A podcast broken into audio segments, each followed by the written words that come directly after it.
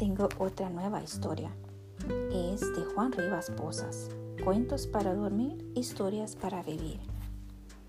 Esta historia se llama La cigarra y la hormiga. Sí, hay una fábula que todos hemos oído alguna vez. Esa es la de la hormiga y la cigarra. Esta contiene una enseñanza para los perezosos que no gustan de trabajar y esforzarse y después se quejan de su triste destino. Pero pocos conocen la otra versión que se adapta mejor a nuestros tiempos, donde hay muchos que viven solo para trabajar y se pasan el tiempo atesorando en él, en el agujero, cosas y más cosas, olvidándose del trato con las personas y nunca tienen tiempo para convivir con las familias, salir al parque o, admirar una puesta del sol. He aquí la fábula de la hormiga y la cigarra, pero en su versión completa, sin censuras de José María Pemán. Había una vez una hormiga roja laboriosa, emprendedora y una cigarra de largas y brillosas alas, alegre y jacarandosa. Las dos eran buenas amigas y se saludaban con mucho respeto. Buenos días, señora hormiga, saludaba la cigarra desde lo alto de un árbol mientras frotaban zumbantes sus alas. Perdón. Buenos días, tenga usted, señora cigarra, respondía la hormiga, levantando la cabeza, estirando sus antenas sin interrumpir su presuroso andar. La hormiga se levantaba todos los días muy de madrugada, salía de su cálido hormiguero y a cortar los trozos más verdes y jugosos de las hojas a recoger los granos más gordos y suculentos que se encontraban por su camino.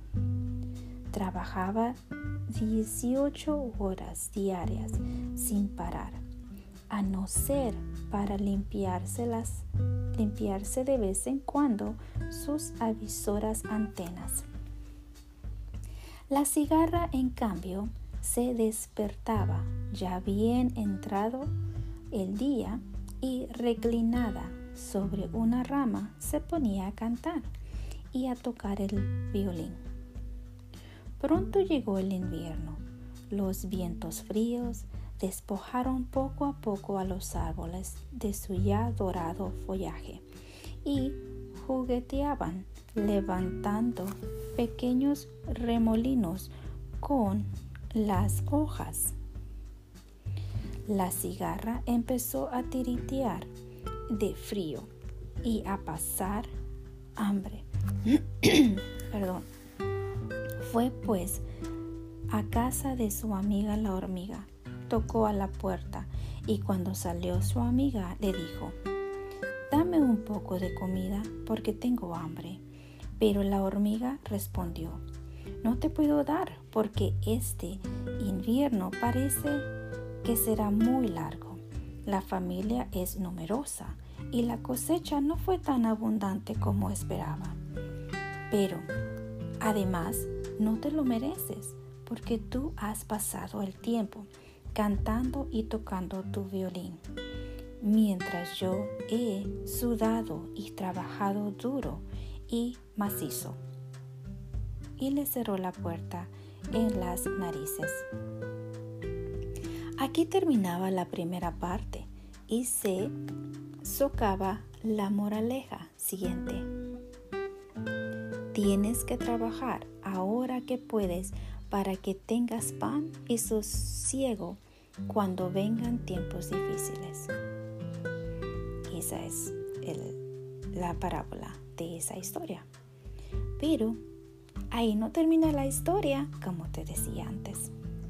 Ahora es la segunda parte cuenta que la cigarra, a pesar del frío y del hambre, siguió tocando su violín. Pero con el pasar del tiempo, el sonido del violín se fue haciendo más débil hasta que se dejó de oír.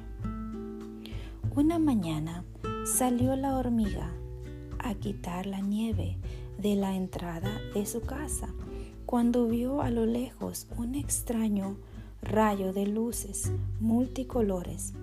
Se acercó curiosa a ver qué era aquello y descubrió que era el brillo del sol reflejándose en las cristalinas alas de la cigarra que yacía muerta. Fue entonces cuando la hormiga se dio cuenta de que algo faltaba en el jardín desde que dejó de oír el canto de la cigarra.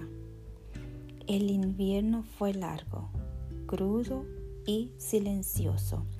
La hormiga tenía la casa caliente y el estómago lleno, pero su corazón estaba triste y vacío, porque no se escuchaba el canto y el dulce violín de la cigarra.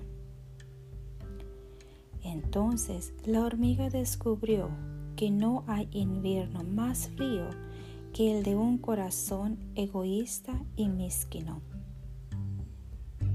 La moraleja final es ciertamente que debemos trabajar para vivir, pero que no vivamos para almanecer.